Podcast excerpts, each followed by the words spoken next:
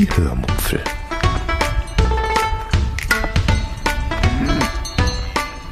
Aus dem Tagebuch einer Allgäuerin.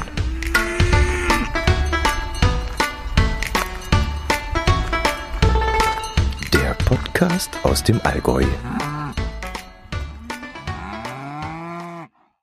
Hallo und herzlich willkommen zur 436. Episode der Hörmupfel vom 9. September 2022. Heute erzähle ich euch vom letzten Tag meines Alleinurlaubs und von einer ungepackten Notfallkrankenhaustasche. Viel Spaß beim Hören. Nachdem ich euch letzte Woche in einer sehr emotional aufgeladenen Episode erzählt habe, wie ich mit dem Fahrrad nach Buchenwald und nach Weimar gefahren bin, möchte ich euch heute von meinem nächsten Tag erzählen, an dem ich beschlossen habe, wieder nach Hause zu fahren.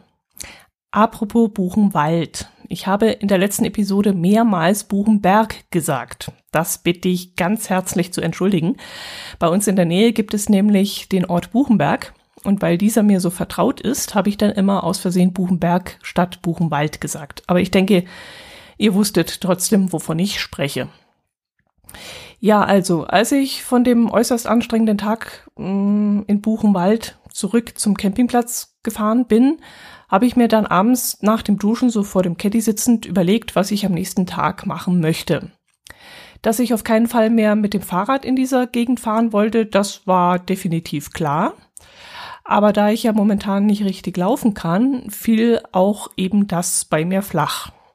Einen kurzen Moment habe ich dann noch überlegt, das Fahrrad irgendwo auf dem Campingplatz im Schatten anzuschließen und dann mit dem Caddy nach Jena zu fahren, um dort ein wenig bummeln zu gehen und noch ein bisschen Sightseeing zu machen.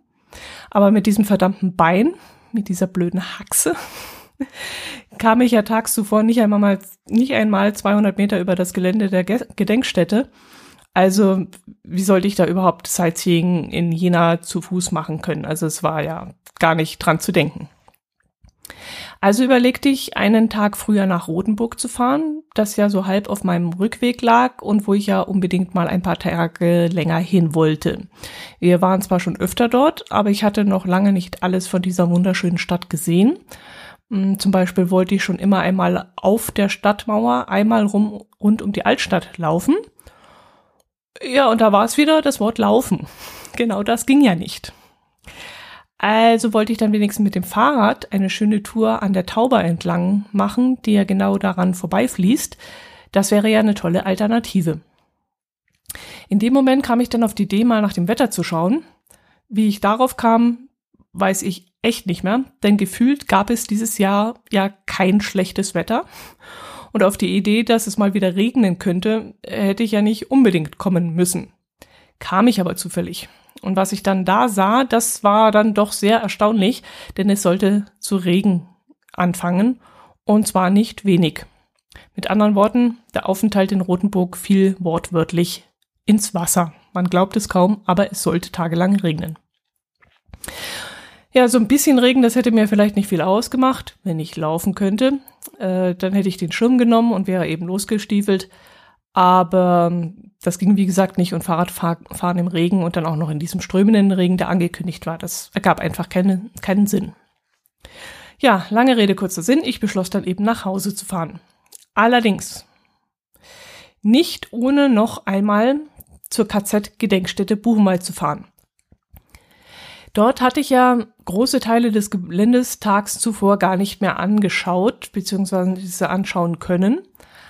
Also frühstückte ich am nächsten Tag, aß meine letzten Discounter-Waffeln und packte dann alles zusammen und dann fuhr ich noch einmal die circa 31 Kilometer, gefühlt im Zickzackkurs, nach Buchenwald und blieb dort auf einem riesigen Parkplatz in der Nähe des Mahnmals stehen.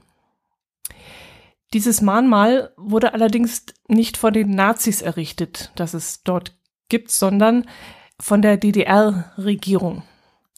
Und dieses Mahnmal besteht aus einer riesigen, monumentalen Anlage mit einem gigantischen Turm und zwei riesigen Treppenanlagen, die man entweder ehrwürdig hinunterschreiten oder demütig hinausschreiten muss. Außerdem sind in diesem Treppensystem, das es dort vor Ort gibt, drei riesen, riesige, ringförmig eingefasste Massengräber integriert.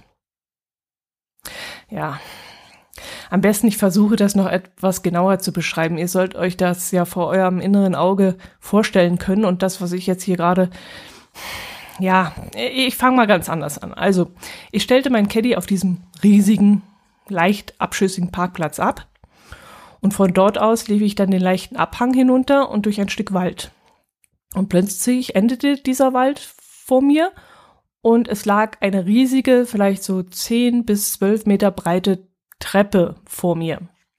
Die Stufen der Treppe, die müsst ihr euch so vorstellen, dass man immer erst ein paar Schritte gehen musste, bis dann die nächste Stufe kam. Also die war auch ziemlich tief. Man lief dann also immer eins, zwei, drei, vier, fünf, sechs Schritte und dann die siebte, der siebte Schritt, der ging dann eine Stufe runter. Und links von dieser Treppe standen dann die sogenannten Reliefstelen. Das waren Mauern, die vielleicht so vier Meter hoch, sechs Meter breit und vielleicht so ein Meter, Meter zwanzig tief waren. Und auf diesen dicken Mauerblöcken waren dann Szenen eingehämmert worden, die das Motto durch Sterben und Kämpfen zum Sieg darstellen sollen.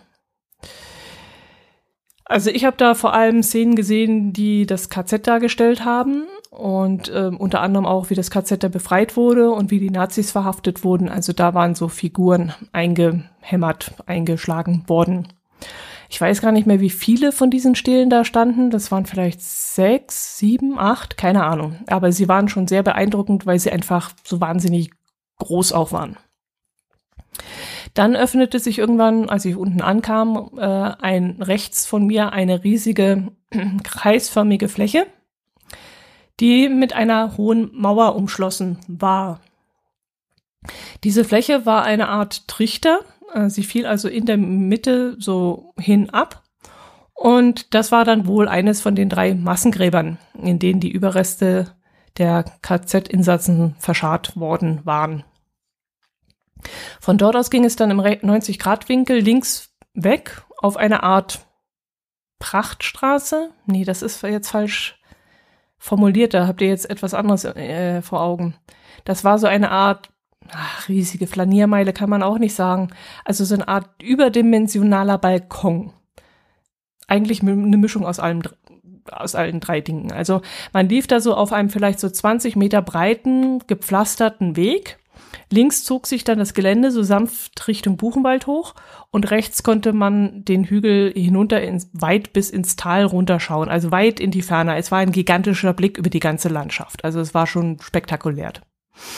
Und dort waren dann auch wieder in circa 10 Meter Abständen solche riesigen Stelen aufgestellt worden, die allerdings nicht so groß waren wie die davor.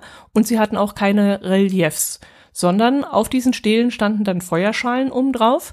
Und das hat mich dann ehrlich gesagt eher so an die Nazi-Kultstätten erinnert als an, naja, obwohl die DDR hat, das ist sowas ja auch. Also wenn ich dann an das Ehrenmal in Ostberlin denke, da standen ja auch so Feuerschalen, wenn ich mich richtig erinnere. Naja, jedenfalls dachte ich in diesem Moment, so anders haben die sich in ihrer Protzkultur auch nicht unterschieden, die beiden Systeme. Ich bin dann diesen riesigen balkonartigen Weg weitergelaufen, war trotzdem sehr beeindruckt und bin da mit offenem Mund entlang gelaufen, kam dann an einem zweiten Massengrab vorbei, das ebenfalls mit einer gigantischen Mauer eingefasst war und kam an, dann an das dritte, noch viel größere Massengrab, durch das man dann hindurchgehen musste, um auf der anderen Seite des ähm, Geländes dieser, dieses Monuments da äh, wieder eine noch breitere Treppe hinaufzugehen. Also keine Ahnung, wie breit diese Treppe dann war, aber die war dann noch einmal ein Tick gigantischer und beeindruckender als auf der anderen Seite, wo ich runtergegangen war.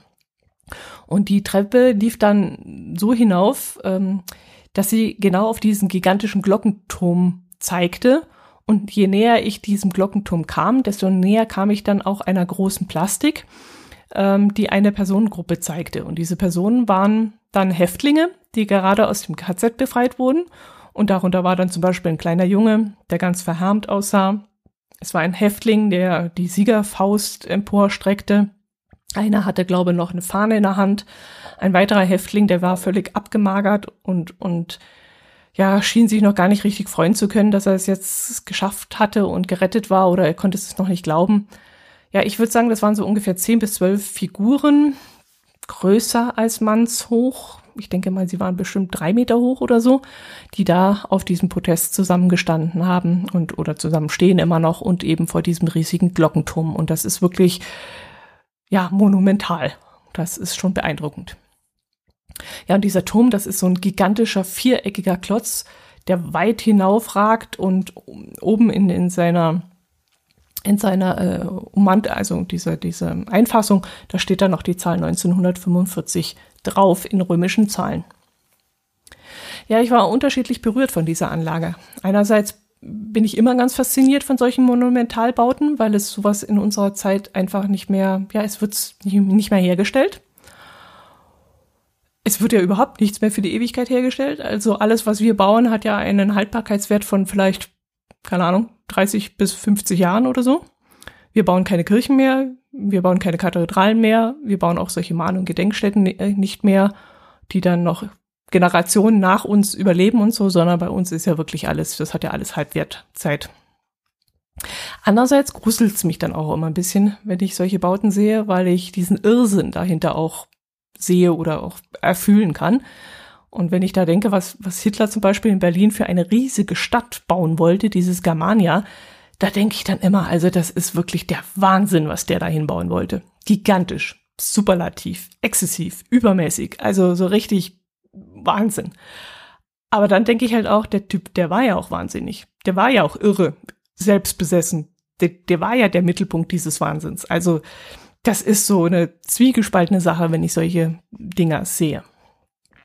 Ja, und hier im Buchenwald, da ging es halt nicht nur um das Mahnen, dass es nie wieder Faschismus geben darf, sondern die DDR wollte sich damit auch selbst ein Denkmal setzen und sich so ein bisschen gegen den Westen und die Westalliierten erheben und zeigen, schaut her, das hier ist das Leitbild des, des sozialistischen Einheitsstaates so gehen wir mit, den, mit der nationalsozialistischen Vergangenheit um. Und wenn es sein muss, gehen wir auch so mit euch um. So, also hier, hier ist der Kommunismus, hier hat der Kommunismus gesiegt und hier bleibt der Kommunismus. So ungefähr wollten die sich da vermutlich, so interpretiere ich das, darstellen. Und diese, dieses riesige Monument, äh, ja, protzig. Was anderes fällt mir eigentlich gar nicht ein. Protz. Interessant fand ich dann auch, dass auch sich die Figuren gar nicht so viel unterschieden haben oder scheiden. Also wenn man so sieht im, Nationalsozialismus, was da für, keine Ahnung, so, so arische Figuren dargestellt wurden, so kräftig, groß, blond, die Köpfe in den Himmel gereckt äh, und so. Und dann kommt man da an so ein DDR-Monument hin und sieht dann im Grunde auch die, ja gut, bisschen kantiger dargestellt, bisschen eckiger, aber da sind auch diese Helden, die äh, die Fäuste in die Höhe strecken und den Kopf in den, in den, den Himmel neigen und so. Also es war schon auch dahingehend sehr, sehr interessant, diese, diese ähm, Parallelen zu sehen. Ja gut, ich schweife ab, aber wie gesagt, mich faszinieren solche Bauten immer wieder und vielleicht hätte ich Geschichte studieren sollen, ich weiß es nicht. ähm, ich überlege gerade, ob ich dafür wieder so eine Zeitmaschine haben möchte, um in diese Zeit reisen zu können, wo diese Dinger gebaut wurden. Aber ich glaube, nee, der Bau dieser Anlage, der war wahrscheinlich relativ unspektakulär und emotionslos. Also ich denke mal, die Wirkung dieser Bauten ist heute wesentlich größer als damals, weil sie eben jetzt so exzessiv wirken und so unnatürlich in unserer doch recht äh, unspektakulären architektonischen Zeit, wo so gar nichts Spektakuläres. ja gut, also wie gesagt, ähm, langweile ich euch nicht mehr weiter mit diesem Zeug. Mm.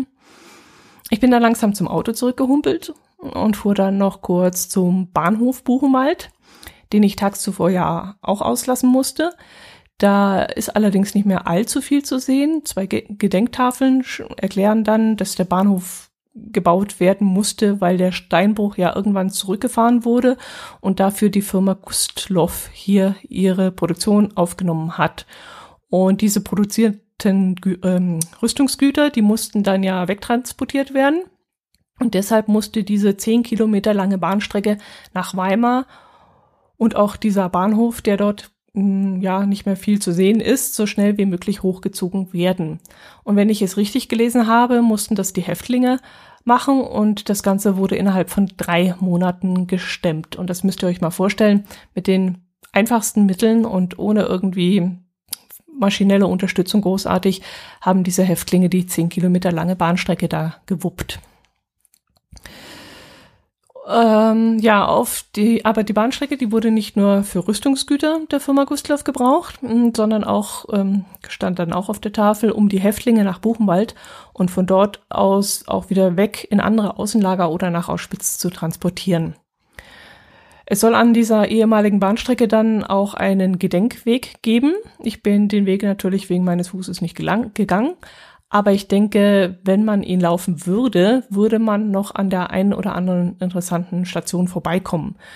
Ich habe immer wieder mal, als ich mit dem Fahrrad oder mit dem Auto dort entlang gefahren bin, rechts und links des Weges etwas aus dem Wald herausblitzen sehen. Und ich denke mal, dass, da gibt es bestimmt noch einiges zu entdecken. Also von dem her hat Buchenwald wirklich eine ganze Menge zu bieten und wesentlich mehr jetzt als Flossenbürg, das doch etwas in sich abgekapselt und kleiner ist, aber nicht weniger interessant. Also ja, auf alles beides sehr, sehr sehenswert und geht einem schon sehr, sehr nahe. Gut, das soll es davon gewesen sein. Ich bin dann in einem Stück nach Hause gefahren. Wie gesagt, es war Regen in Rothenburg angesagt worden und mit meinem Haxen, mit meinem kaputten wäre es wirklich kein Spaß geworden. Stattdessen bin ich dann nach Hause, habe dann die Wäsche gewaschen und meine Krankenhausnotfalltasche gepackt. Genau.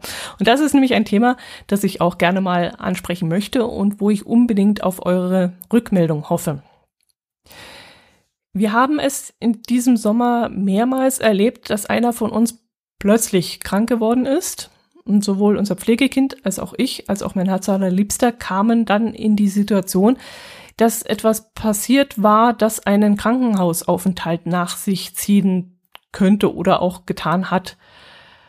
Ja, und das sage ich, weil es ist im Grunde total egal, wie alt man ist. Man muss jetzt nicht über 70 sein, um anfälliger zu sein. Es kann einem auch mit 20 irgendetwas ganz schnell passieren.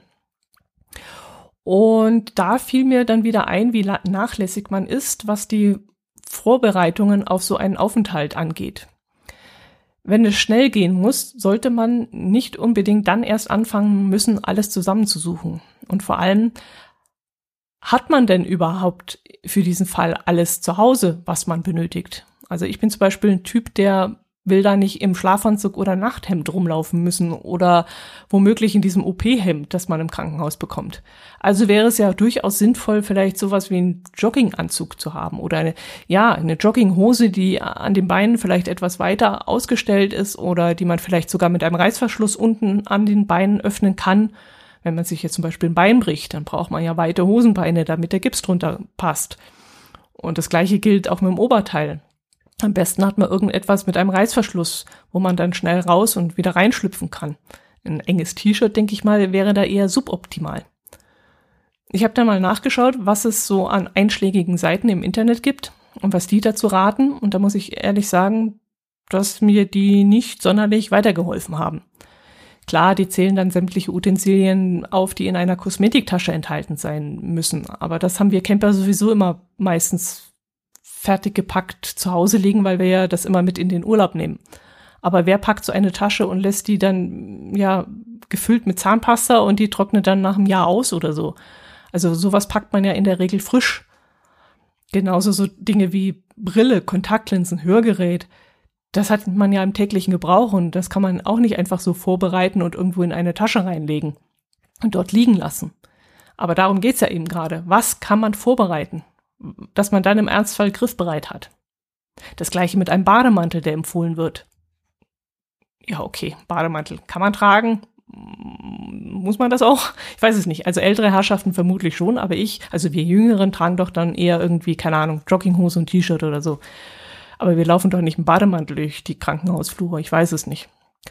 Oder nächstes Thema. Smartphone, Ladekabel, Versicherungskarte, äh, ja, das muss man auch alles aktuell einpacken, denn das hat man ja nicht erst Zweitgarnitur rumliegen, was man dann schon in die Tasche reinpacken könnte.